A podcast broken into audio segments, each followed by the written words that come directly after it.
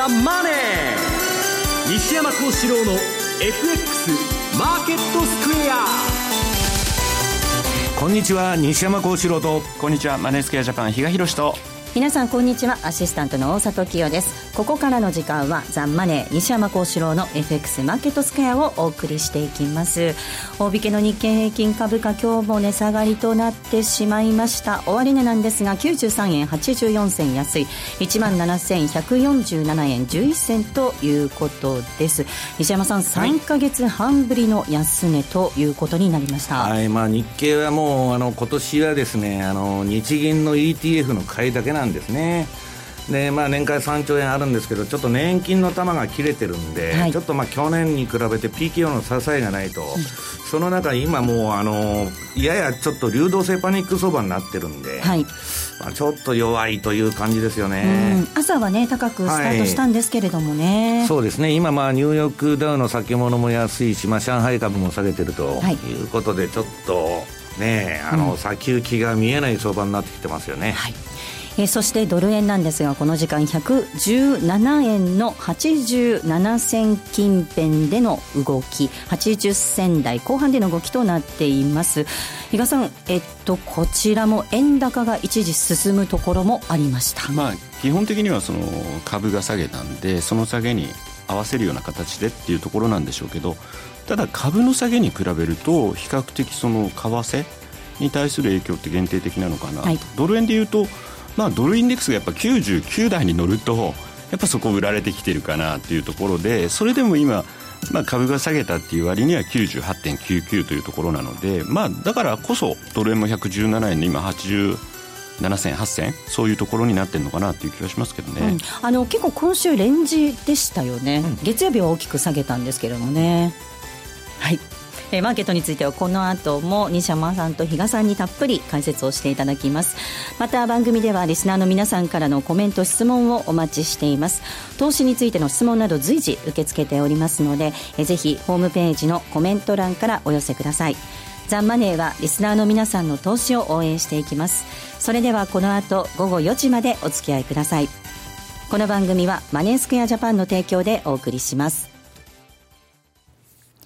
えー、それでは改めて今日のマーケットを振り返っていきたいと思います。大引けの日経平均株価、先ほどもお伝えしましたが、続落となりました。終値は93円84銭安い、17,147円11銭となりました。トピックス、こちらは4.10ポイントのマイナス、1402.45です。えー、売買高概算で24億4875万株、売買代金は2兆4905億円でした。値上がり銘柄数が723銘柄、対して値下がり銘柄数が1115銘柄、変わらずなんですが97銘柄となりました。業種別の騰落率見ていきますと、今日は33の業種のうち、13業種が値上がりとなりました。上げ幅大きかったのが空運、陸運、そして小売りです。一方、20業種が下げているんですが、下げ幅大きかったのが保険、証券、水産、そして輸送用機器などとなりました。東証一部の売買高のランキングなんですが、えトップがシャープです。えー、そして2位がみずほ、3位三菱 UFJ、4位がユニチカ以下神戸港となりました。売買代金のランキング。こちらはトップはトヨタです。2位が三菱 UFJ、以下ソフトバンクグループ、みずほ村田製作所となりました。そして今日新高値を取った銘柄なんですが、いちごホールディングスの一銘柄のみとなりました。2337いちごホールディングス。こちらが唯一今日新高値を取った銘柄となっています。一方、新安値となった銘柄なんですが、102銘柄ありました。新安値銘柄は102銘柄となっています。えでは、今日のマーケットの外況、引け後の情報などについて、今野さんです。お願いいたします。はい。えー、日経平均株価、そうですね、結局続落、まあ、93円高、なんとか三桁は免れたっていう感じでしょうかね。えー、大引けの段階で多少こう、買い戻しなんかも入った印象がありまして、はい、93円安です。そうですね、93円安、2桁。ただそうは言いましても、約3か月ぶり、9月29日、去年の9月29日以来の安値ということで取引を終えました。はい、えー、朝は、あ昨日のアメリカ株高などを追い風としまして買い先行で始まったのですが、えー、その後中国のマーケットで上海数が昨年来安値を下回ったということなどもあってじわじわと売り物が優勢になりましてあとは、お昼休み、お昼の時間ですかね、から午後にかけて、えー、国会で日銀の黒田総裁が、はい、参議院予算委員会に出席しましてね、現時点で追加緩和をする考えはないというお話もされたということで、為替がそこでちょっと円高の方向に触れたんですね。そこで日経平均が下げ幅広げるような動きにも一時なりました。えー、ということで、まあ、輸出関連中心、あるいは世界景気敏感株、資源関連なんかもちょっとね、全体的にやはり売り圧力が強かったという印象ですね。結局、えー、下げてしまって、下げて終わりまして、この結果、今年に入って、えー、日経平均は1勝8敗。はい。今場所負け越し決まっちゃいました。まだ初場所ですけどね、1勝8敗。1勝8敗。8敗しちゃいましたんで、はい、負け越しが決定という残念な結果になっておりますね。はいえー、残念です、本当に、ね、ということで、はい、あとは、ああの、開示情報。はい、お願いいたします。いつかご紹介しますと、まずは、あ元気、えー、東証一部2772ですね。これ、福井とか、あ岐阜あたりを地盤とするドラッグストアですけれども、えー、業績下方修正です。えーと、これは6月期通期ですね。集計中の第2四半期、これ12月ですが、それと6月期通期ともに下方修正しました。えー、これ上期がちょっと良くないっていう話ですね。で、通期も下方修正。えー、通期の数字でご紹介しますと、売上が40億減額で740億。純利益はあ7000万。これ小幅ですね。営業利益だと3億の下方修正になってますね。28億。はいえっ、ー、と、こちらは、あ長引く消費増税の影響に加えて、円安による物価上昇などから消費者の節約志向は想像以上に強いと。で、売上が当初予想を下回る見込みということで、コストコントロール、販管費など抑制したものの、売上の減少を補えなかったと、補えないという内容ですね。あとは、あ東証2部でプロスペクト。はい。えー、コードが3528。こちらが、あ自社株買い発表してますね。はい。えー、これは今不動産、うん、ディベロッパー、マンション分譲なんかやってる会社ですね。昔カロリーナといった会社ですけどね。えっ、ー、と、自自社株買いが1000万株発行済み株式数数の6.1%、金額で5億円。2月の15日、ちょっと先ですね。2月15日から6月30日の期間で行うという発表を行ってます。あともう一個だけじゃあ、えっ、ー、と、配当、増配です。はい。えー、ワタハンホールディングス、東証一部31、3199。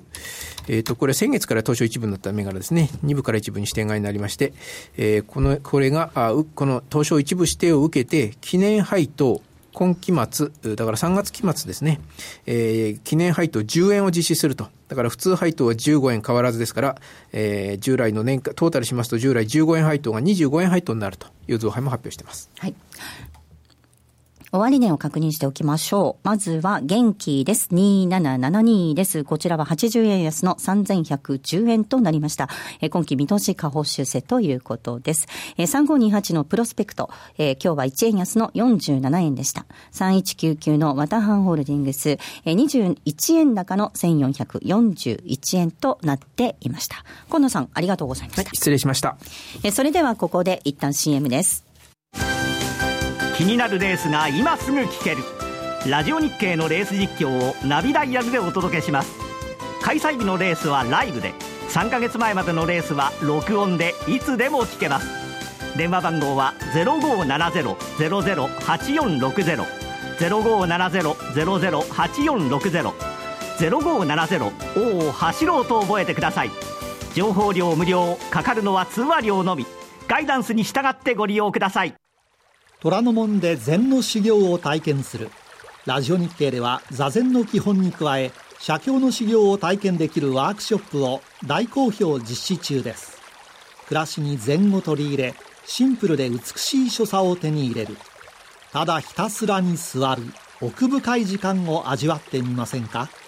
お申し込みお問い合わせはラジオ日経全入門をインターネットで検索。ホームページからどうぞ。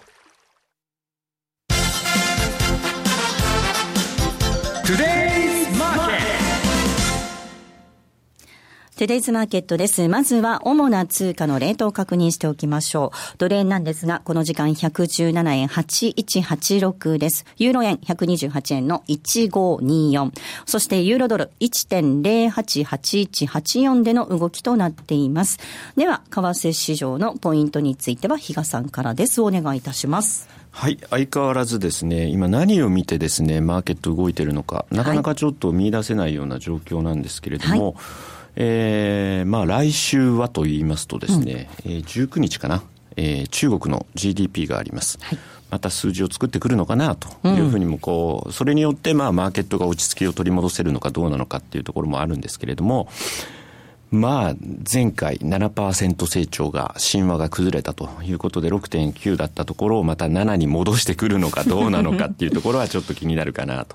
いうところ。で、ただ人民元に関しては、割とそのオフショアとオンショアのレートの乖離っていうのを叩かれてたんですけど、ここのところに来てですね、もうその差はほぼほぼなくなってきた。まあ、一つだからそういう意味での懸念材料はなくなってきたのかなと言いつつも、中国の上海株指数は相変わらずやっぱ売りトレンドは変わらずという状況なので、はい、やはりまだあの引き続きそのあたりも、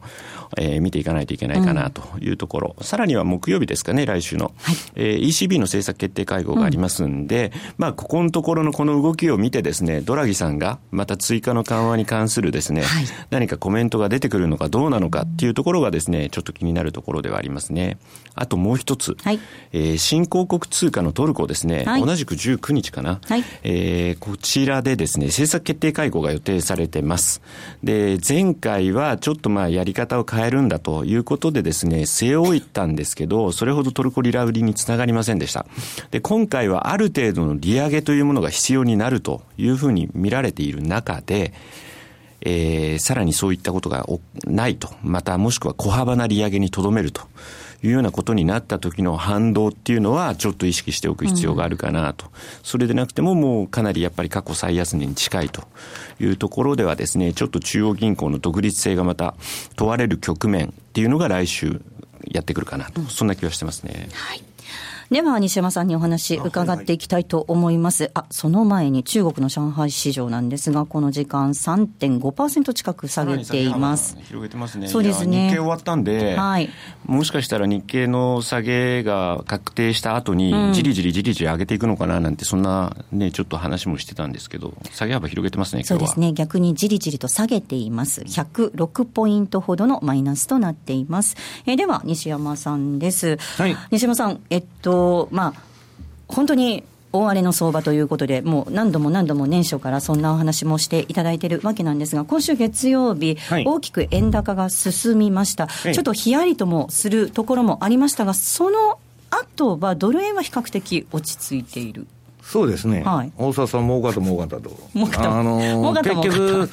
あれなんですよね、あのちょっとね、あの私も、まあ、ちょっと円買いをしてましてですね、はいね、ちょっと私、あのドル円の例の標準偏差と21日ボリンジャーバンドを利用した、えー、円高相場、今回の。はい、これ一回12月の途中でフェイルっていうか失敗したんですね。あの、1シグマの中に潜り込んじゃって、そこでポジション切ったら、その後、うわーっと円高に行ったと。で、私はなんかちょっと年末、あの、ファンドの来日でドタバタして乗り遅れちゃったんですけど、まあ、週足で売りシグナルがドル円で出たんで、はい、久しぶりに。まあ、それで乗っ取ったわけですけど、はい、えー、これまあ業者によって違うんですけどね、うん、あの業者の値段によってまあ違うんですけど、昨日まあ、あの、年末のちょっと歯抜けデータになってますんで、まあ、業者のチャートによってはですね、えー、相場が21日、ボリンジャーバンドのマイナス1シグマの内側に入ってたと。外で取引してたら円高だったんですけど、で、ちょっと手締まったりして、まあ、まだ週足では売ってるんですけど、まあちょっと落ち着くかなと思ったんですけど、今日のこの下げっていうのはちょっと重要なんですね。っていうのはまあ、あの、マネースケアジャパンのチャートとか、まあ普通国内の今業者のチャートでいくと、まだ相場マイナス1シグマの外でドル円は。ドル円の冷やしですね。え21日ボリンジャーバンドのマイナス1シグマの外で取引になってるわけです。はい。で、今日これこのままあんまり下げちゃうと、はい、一回ね、標準偏差がピークアウト。はい、要するに天井をつけて垂れてきてたんですけど、ね、また今ちょっとクッと上がってんですね。これあの、ダブルループつって終わりかけてもう一発円高来るみたいなですね、あの、ダブルループっていうのは走るとむちゃくちゃ行くんですね。そういう局面がちょっと嫌だなと。ただ私は今、あの、あんまりポジションなくなっちゃったんで、はい、まっちゃったんで。ええ、で、このところまあ、大沢さん言われるように、まあ、円高に来た後、この冷やしの標準偏差がちょっと垂れてきたんですね。はい、少なくとも昨日までは。えで、これが短期トレードのチャンスで、要するに、冷やしの標準偏差で円高の力がなくなったと。いうことで、えー、ドル円の1時間足を使ってですね、まあ13時間移動平均のプラスマイナス3%の循環を、1時間相場はずっとやってくれたわけです。と、13ドル円の1時間足の13時間移動平均の下マイナス0.3%まで落ちてきたら買って、上プラス0.3まで行ったら売って、今度土天円買い。要するに円売りでも円買いでもしてたら、あうまく循環にはまってきれいに儲かったと、はいえー、ただ、今日からちょっとまた雲行きが、この冷やしの標準偏差がもしかしたらまたダブルループという形状で上がってくるかもわかりませんので、うん、これはちょっと気をつけないといけないなという感じになってるんですね。はい、えっ、ー、と、ニューヨーク市場の動き、ここを見ておかないといけないわけですよね。終値でどれぐらいの値になるかっていうことですね。そうですね。だからまあ、どっちにしたってですね、あの、週週足でも、日足でも、まあ、円高トレンドが出ちゃったと、この正月にですね。うん、で、どのみち今、円高トレンドが終わったって、その次に回ってるのは調整相場。調整っていうのは今まで円高に行き過ぎた分の調整をするんですけど、普通は若干円安をだから試しに行くんですけど、はい、その間でですね、ギザギザの動きをする、はい、今期間に、入るのか入らないか、微妙なところ、今、あの、また標準偏差が上がってきてますんで、円高トレンド復帰、復活しちゃうかもわからないんですけど、まあそういうことでですね、どっちにしたって円高バイアスは強いと考えておいた方がいいんですね。うん、比嘉さん、あの、レンジだと思って、えー、こう、どんどんどんどんポジション膨らましておくと、潮目が変わった時に大変なことになるよっていうことですよね。そうですね。はい、ですんで、まだその、えー、週足もまだちょっとトレンドはまだ出そうな、はい、そんな感じの形状はしてるので、うん、そういう意味では、あまりこう、これで大丈夫みたいな感じでですね、はい、すぐにじゃあその相場に入っちゃおうというようなところはもう少し様子を見られるっていうことが今求められている局面かもしれないですね。はい。さあ、そして先ほど、えー、っと、西山さん、その株式市場のところで流動性パニックなんていう話もありましたけれども。はいはい、要するにですね、これあのー、もう前回の放送でも言ったんですけどね、今いろんな解説がされてるわけです。で、まあ市場はやや中国に目を取られすぎてると。で、人民元のレートがどうだこうだって言ってるんですけど、そんなことはあんまり関係ないって言っとるんですね、はい、そのファンドマネージャーの連中は。はい、何が問題かっつったら、ソブリンウイルスが売ってるから、えー、株があの、アメリカはですね、あの、個人のミューチュアルファンドも、アメリカは利上げになるっちゅうんで、えー、ここ9ヶ月連続、投信から金が抜けて資金流出。うん、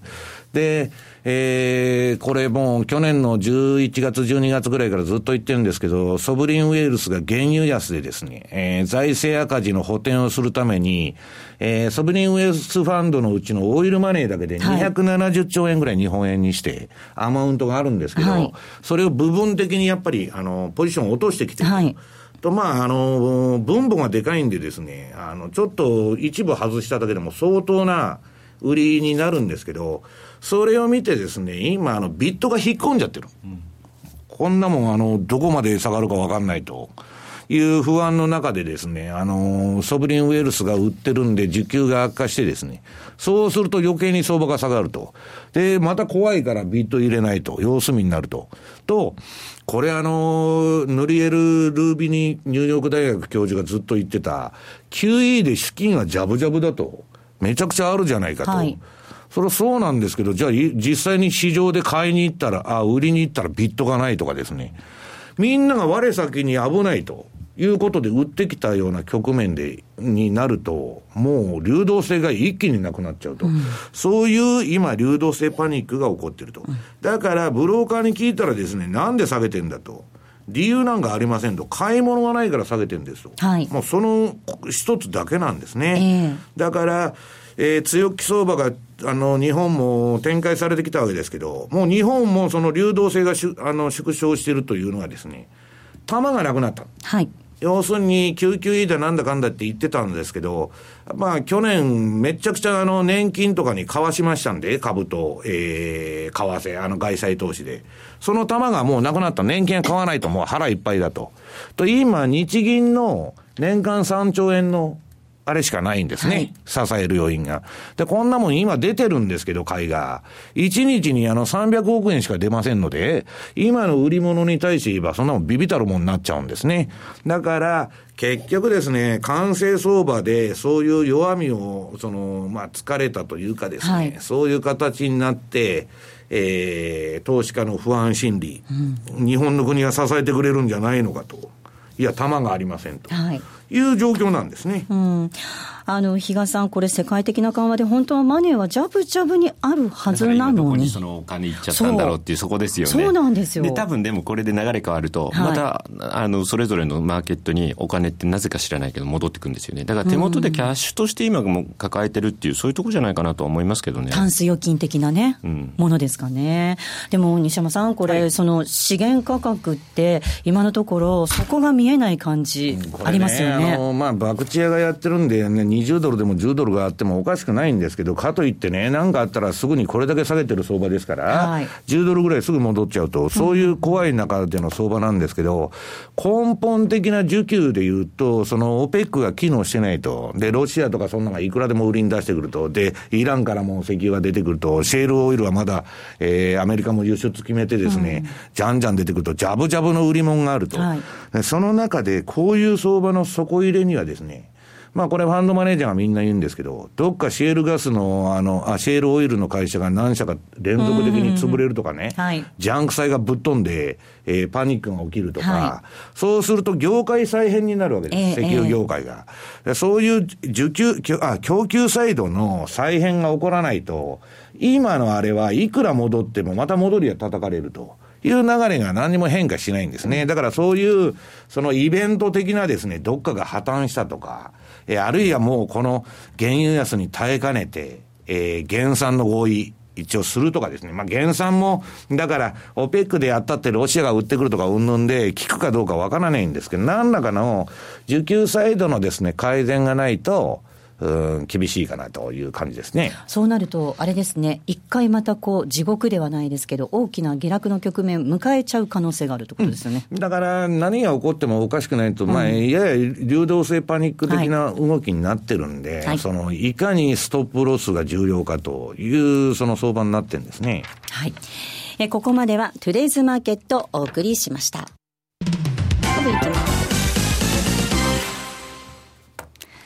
ラジオ日経は M2J と共催で2月11日建国記念の日東京浅草橋のヒューリックホールで無料投資セミナーを開催します。テーマはインデックス投資 CFD です。人気国際テクニカルアナリスト福永博之さんが日本株相場を展望。パネルディスカッションでは和島秀樹記者、江連優子キャスターも登壇。お申し込みはインターネット限定。ラジオ日経のセミナー専用ウェブサイトからお申し込みください。締め切りは2月4日。抽選で350名様を無料ご招待いたします。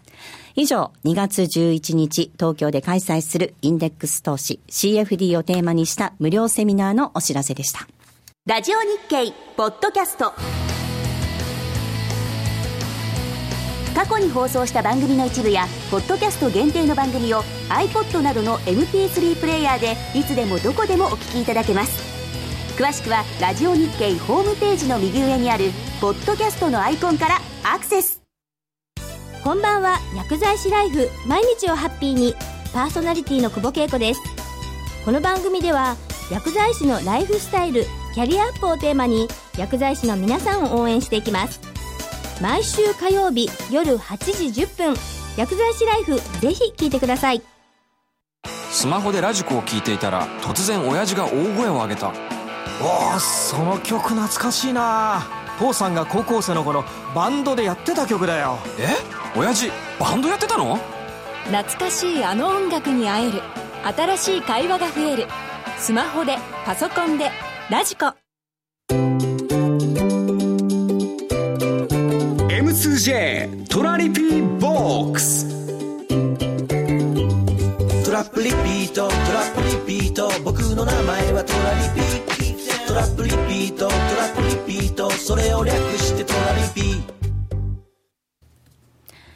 M2J トラリピボックスのコーナーです。FX 投資をもっと楽しくトラリピで成果を上げることを目指していきましょう。今週も皆さんからたくさん質問をいただいておりますので、ここでいくつかご紹介していきます。まずはこんな質問です。えー、西山さん、こんにちは。FX はやらないので、為替の動きがわからないのですが、え今野記者が、円は現在世界で最強通貨と言われており、びっくり仰天。え金利上昇が見込めるドルより円が買われることがどうも理解できないのです。うん、とにかく世界不安があると円が買われるのってなぜなんでしょうか超初歩的な質問で申し訳ないのですが、教えてくださいといただいております。もとファンダメンタルズと通貨の動きっていうのは何の関係もないんですね。はい、あの、要するにその時々の需給によってあれなんですけど、今、アメリカのそのおっしゃる通り、金利が上がるから、えー、ドルが上がるというポジションが去年溜まりすぎてですね、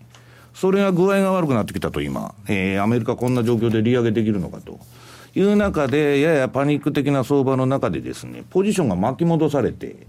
円売りが全部し、あの、処分されてると。いうのが今の相場なんですね。うん、で、まだこんなもん、あの、あれで、これで相場がですね、あの、その私が言ってる20ヶ月移動平均を割り込んできますと、そういう動きを加速する可能性があると。で、もう一つは、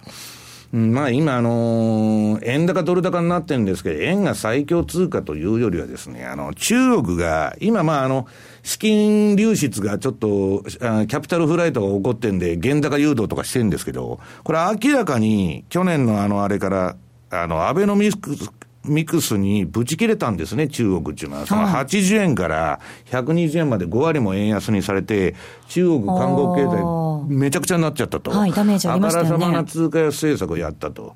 それで今逆襲のですね、人民元安誘導を基本的にやってる。今、あの、パニックになってますから、人民元支えるために逆の動きしてますけど、はいええ、で、そういうオペレーションの中で、まあ、円が、えー、相対的に買われやすくなってるっていうのもあるんですけど、私はですね、その、局面局面で相場っていうのは織り込んじゃいますんで、はい、要するに。その新聞に書いてる時はもう遅いんですね。そういうそのファンダメンタルズの解説がされた時っていうのは相場っていうのはもうすでにそんな相場去年で終わってますと、うん、いうことになるわけです。だから、えー、相場がファンダメンタルズ通りに動けば学者が一番儲かるんですね。はい。ところがそういう世界でないと。相場というのは。まあだから不条理の世界とも言われてるんですけど、まあファンダメンタルズ通り動くわけではないということですね。はい。あとあれじゃないですか、よくこういうパニック的な相場というか、あの不安心理が高まっている時って、安全資産にとにかくお金を移動させようっていうのがあるので、はい、そうすると、まあ、債券でがその代表格なんですけど、やっぱり円っていうのが、その安全資産の 一つにはなっちゃってる相対的にっていうことなんですよね。スイスと円が買われるっていうのは昔から続いてるんですね。それでだからまあ、その一時的なその最強通貨という位置づけになってしまうのかなというところだと思いますけどね、うん、周りが今は弱い状況だっていうこと、言われてますんでね、ねまあ、最強といえば最強なんですけどね。はいでは続いての質問いきたいと思います。えー、毎週楽しく聞かせていただいております。たまには高金利通貨やポンドの話も聞きたいです。まあ、高金利通貨、先ほどのコーナーでもですね、来週ちょっとトルコは中銀の政策会合があるよということで、はい、まあ、利上げはししなければいけないと。で、なおかつ、それも0.5でいいのかどうなのかっていう、そこがですね、今回は問われるところだろうと。いうところ。で、かなりそういう意味では、本当にあの中銀の独立性が問われるところというところではあるんですが、えっ、と、まあ、当社で扱っている新興国通貨という、高金利通貨というと、トルコとランドというような形になるんですけれども、はい、実はこのトルコとランドでもですね、チャートを見ていただくと形状違うんですよ。えー、実はトルコに関しては、まあ、えっ、ー、と、週足だとトレンドがない。はい。あの、標準偏差垂れてる。はい、まあ、冷やしはいまだにあの売りのトレンドとマイナス1シグマの外にあるんですけど、はいうん、ところがですね、まあ、ランドに関してはこれ、冷やしも週足もまだちょっとトレンド、はい、売りトレンド、えー、売りのトレンドになっているというところで、まず大きな違いがあると。で、あとね、トルコ、えっ、ー、と、たまたま昨日までのクローズで、株式市場もチャート作ってみたんですね。当然、今どこのつあの株式市場でも、やっぱりあの売りのトレンド、日経しかり、えー、ダウしかり、えー、上海しかり、そういう感じで、あの標準偏差がまた右肩上がりの形状になってたんですけど、はい、トルコの株式、イスタンブール100指数、レンジでした。おというところでは、なんかかちょっと面白いというか、変な動きしてるな、逆に言うと、だから本当に来週期待を裏切られた時の反動っていうのは怖いなと。いうところが一つ。あと、ポンド。はいポンドは本当に利上げする、するって去年から言っときながら、はい全然それがどうなのよ。できない状況になっちゃってるんですかでね。、今までだと、通常は、えー FRB が利上げ、利下げすると、その半年後から他の中銀って同じ動きに追随するっていうのがはい一般的だったんですね。はいところが今まだアメリカの一回利上げが行われました。じゃあそこから過去のパターンでいくと、半年後、今年の6月とか、うんじゃあ利上げできるのかっていうような話になるわけなんですが、今回に関してはアメリカの FRB も今後まだまだ続けられるのかどうかなのか、不確定要因があるというところがあってですね、まあそこに対して逆に言うとちょっと今ポンドってもう、あの、発言に対してですね、かなりもうみんなが疑心暗鬼になってるんで、うんうんうん中銀のですね、はい。そういう意味では、その反動が今出てきてるのかな。強烈な冷やし週足で売りトレンドになってるっていうのはそういうとこなのかな。うんで、そう考えたときに、じゃあすぐに私、その半年後の 6, 6月、利上げ、今の状態だったら多分ないだろうなって。余計にそういった部分も売りの材料にされてるのかなっていう気はしますけどね。もう一ついきたいと思います。えー最近の市場のリスクオフ傾向に評論家の方々は楽観的な姿勢を示されていますが、西山さんはどのようなポートフォリオに立て替えられているのでしょうか。こうした危機的な状況の下では、どのような投資スタンスで絶対にやらないようにしていることは何でしょうかといただいています。まあ今ちょうどあのファンドの運用者連中がまあ日本にまあ何人か来てまして、まあこの明日、明後日までいるんですけどね。はいまああの弱気な人は通常より、まあ毎年10やってたとしたら今年は3しかポジション持たないんだと。ちょっと現金比率上げて様子見るという人もいるんですよね。だからまあそれは人によってリスク管理のやり方っていうのはいろいろなんですけど、えーっとね、うーんこれあの、今、あの、世界中、まあ、ここのところ数年ファンドってボロボロにやられてて、えー儲かってるのがグローバルマクロと呼ばれる、まあ、あの、レーダー利用はいのブリッジウォーターを、まあ、はじめとするですね、グローバルマクロは成績が良かったと。で、その、彼ら何やってるかっつったら、分散投資なんですね。えードルエンドセオンしても、えー 原油で儲かるとかですね。そういうポートフォリオの、あれによって、その、えーレーダー利用なんていうのはストップロスを置かずに、はいそのものすごい何十品目も投資してですね、ええそれでポートフォリオの、まあ、あの、全部だから何らかのポジション持ってるわけです。現金持たないで。ただ、ここに来て起きてるのは、みんなそのレーダー利用のファンドの真似をしてやっとんですけど、シンガポールのファンドもロンドンのファンドも。えー何が起きてるかって、市場のボラティリティ上がってくるとですね、シャープレシオっていうのは上がるんですね。で、要するにちょっとその、えーリスクを、えー取る分量を、えー減らすという動きで、ポジションの処分が、今、まあ、株式を中心にだいぶ出てると。いうのがあってですね、えーまあ、やや、あの、あれなんですけど、私が何を言いたいかというとですね、まあ、その、相場感は人それぞれなんですけど、今年はもう、もうね、あの、去年からずっと言ってますように、もう7年間も上がってる相場ですから、はい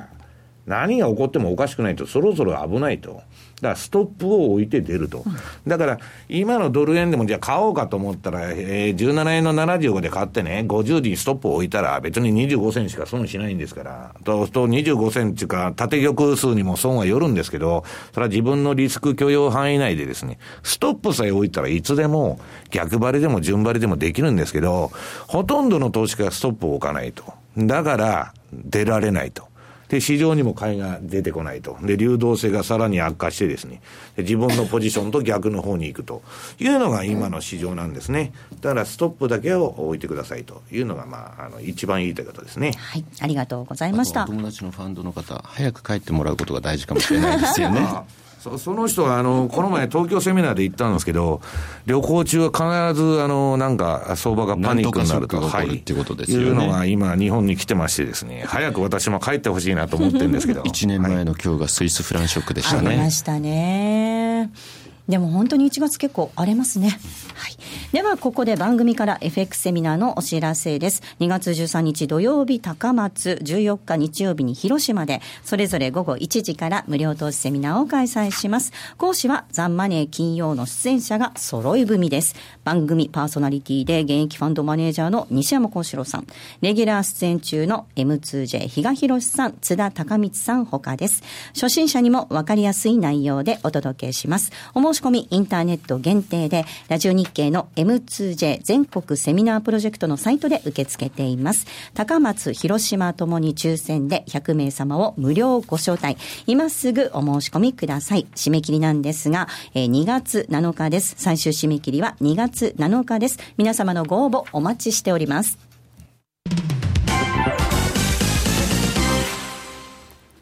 マネースクエアジャパンは FX は投機ではなく資産運用であると考え、特許取得済みのオリジナル発注機能や独自のリスク管理ツールの開発により、今までとは違った取引スタイルを個人投資家の皆さんに提案しています。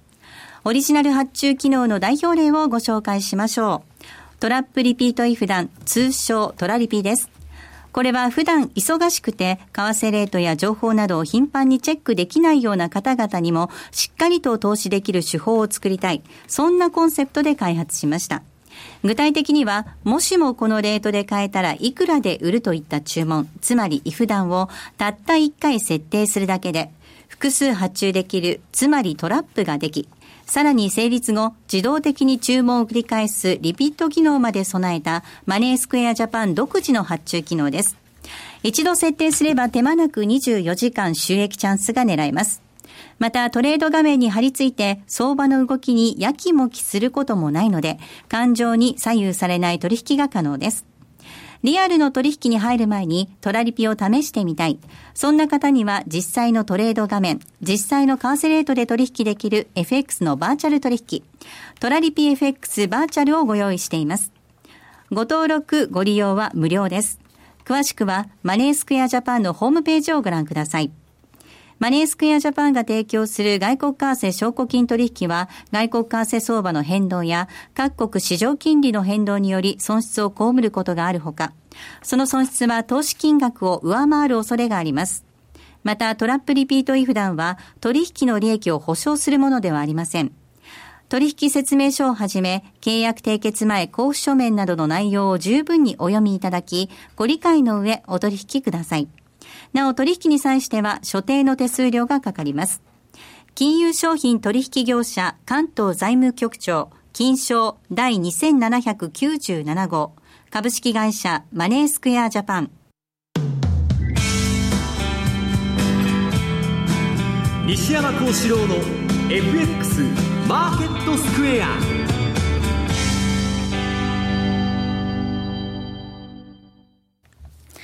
さあ、このコーナーではマーケットの見方について西山さんにいろいろな角度で教えていただくコーナーです。え今日のテーマなんですが、だらだら下げる日柄調整相場という恐怖ということでお話伺っていきたいと思います。時間かかっちゃうんですかね。はい、これあの面白いんですけど、今運用者の間で一番話題になってるのが、この今のニューヨークダウをどう見るかと、はい、強気の人はですね、去年の8月にボトム打って、まだ今年上がるんだと。うんいう意見が特に後半に上がるんだと。で、えー、いろんな見方があるんですけど、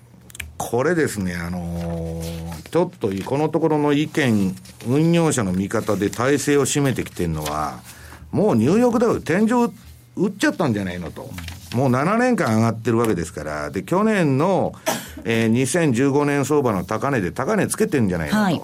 で、私はまあ、あの、今週ですね、そのレポートの中で、その、かつての IT バブル相場、はい、ナスダックのチャートと、で、リーマンショックの時のニューヨークダウのチャート、はい、で、今のニューヨークダウの、まあ、ここ数年の足を、はい、あの、レポートの中で取り上げたんですけどね、はいナスダックっていうのは、あの、例の、あのー、1000ポイント台から5000まで急騰して、その後大暴落したと。うん、5000から2000までですね。IT バブル崩壊の時ですね。うん、まあ、明らかにバブルで、いつピーク打ってもおかしくないなっていう相場だったわけですよ。はい、で、リーマンの時もですね、2006年ぐらいからターボがかかったように急騰しましてですね、うん、で、2007年にピークつけて、その後ドスンと。うん、これはある意味で山高ければ谷深しでですね、はい、わかりやすい動きだと。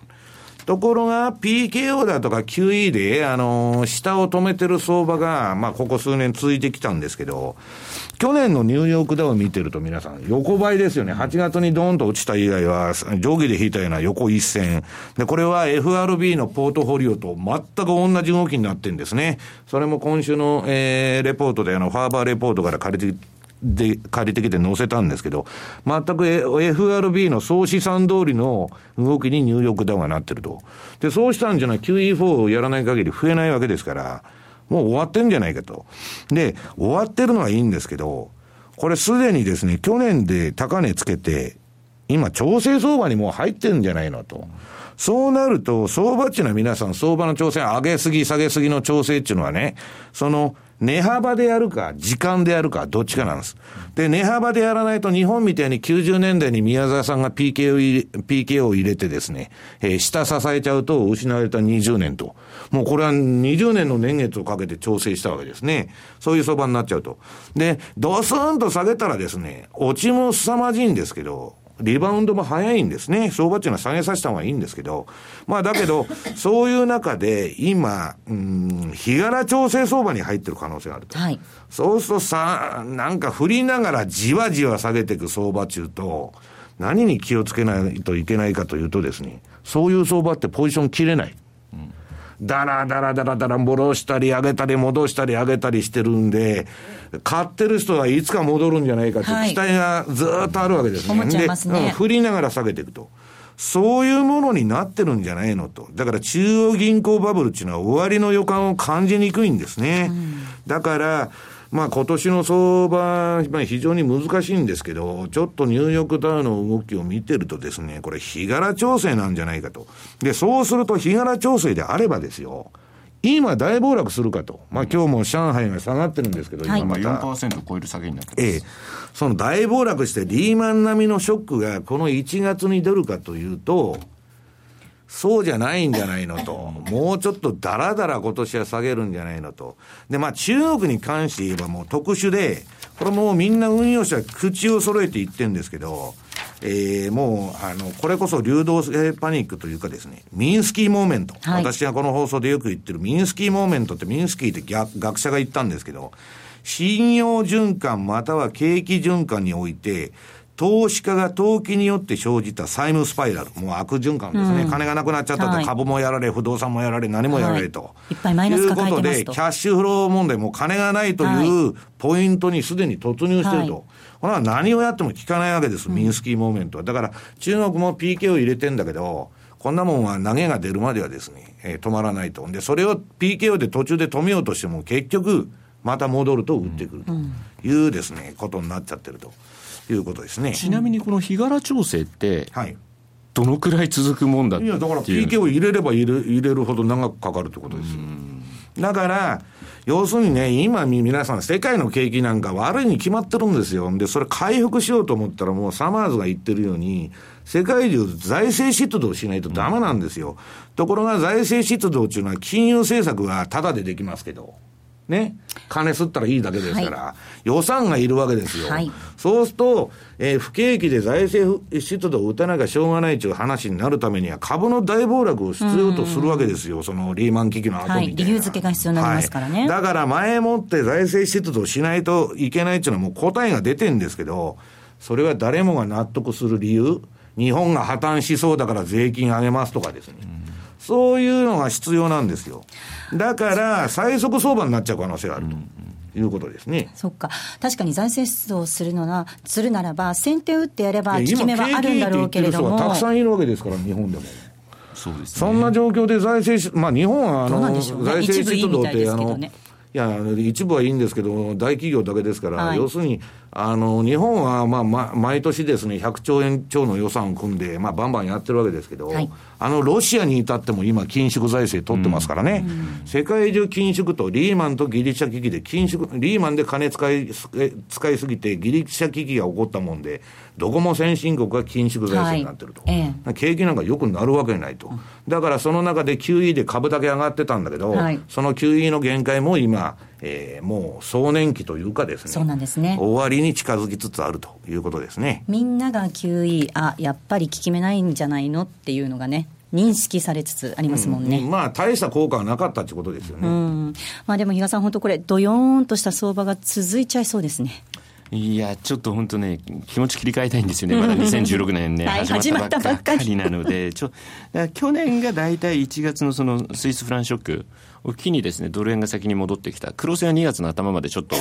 えっ、と、うだうだした相場になったんですけど、そんな感じで、だからまあ来週あたりのその GDP、中国の GDP、この辺でちょっと流れ変わってくれることを期待しているところであるんですけどね。はい。ここまでは西山幸四郎の FX マーケットスクエアでした。ソニーの卓上ラジオ ICF-M780N 好評発売中デザイン操作性もシンプルなホームラジオですラジオ日経のほか AM、FM が受信できます。お休みタイマーと目覚ましタイマー機能付きで価格は税込1万1880円。送料が別途かかります。お申し込みは0335954730ラジオ日経通販ショップサウンロードまたはネットショップサウンロードまで。日本を代表する宗教学者木野和義さんが説いた昭和の名講話集「消防現像」に学ぶ CD 版好評発売中。難解と言われた道元禅師の教えが分かりやすい木の節で今鮮やかによみがえります。お値段は税込1万6200円。送料が別途かかります。お求めは0335954730ラジオ日経通販ショップサウンロード。またはネットショップサウンロードまで。M2JFX 投資戦略。えさて、来週に向けての M2J の FX の投資戦略を伺っていきたいと思います。比嘉さんです。はい。一応、まあ、ドル円をですね、メインにやりたいなと思ってはいるんですけど、先ほど来、番組でも今日、中国上海株、先ほど4.11%ぐらいまで下げたところから、今切り返してるんですが、それと同時に私気になってじりじり見てたのが原油。30ドル、さっき18セントぐらいまで下がってたんで、はい、この後30ドル割れになりそうだねというような話もちょっとコマーシャルの間やってたんですけど、えー、ちょっとこの辺の動向を見ながらですね、まあ多分ドル円ではいくのかなというふうには思ってるんですけれども、ちょっと今日のニューヨークダウもどのくらいの下げになるのか、そのあたりはちょっと気になるところかなという感じはしますけどね。はい。西山さん。150ドルぐらい、ニューヨークダウの先物の、まあ、安いんですけど。あくまでも今のこれ先物なので。いや、だから、結局、あの、もう本当に流動性パニックになってるってことなんですよ。うん、でね、あの、私が株の循環で、まあ、さっきね、今日1時頃から来ていろいろ喋ってたんですけど、はいまあ普通は循環から言ったら10月から上げ、10月末から上げ出して4月まで上がるんだと。ところが、ここ数年は1月が全部ダメと。はい。ダーンと落ちてると。今年も落ちたと。で、まあそれはき、き、希望感的観測に過ぎないんですけど、2月からは戻すんじゃないのと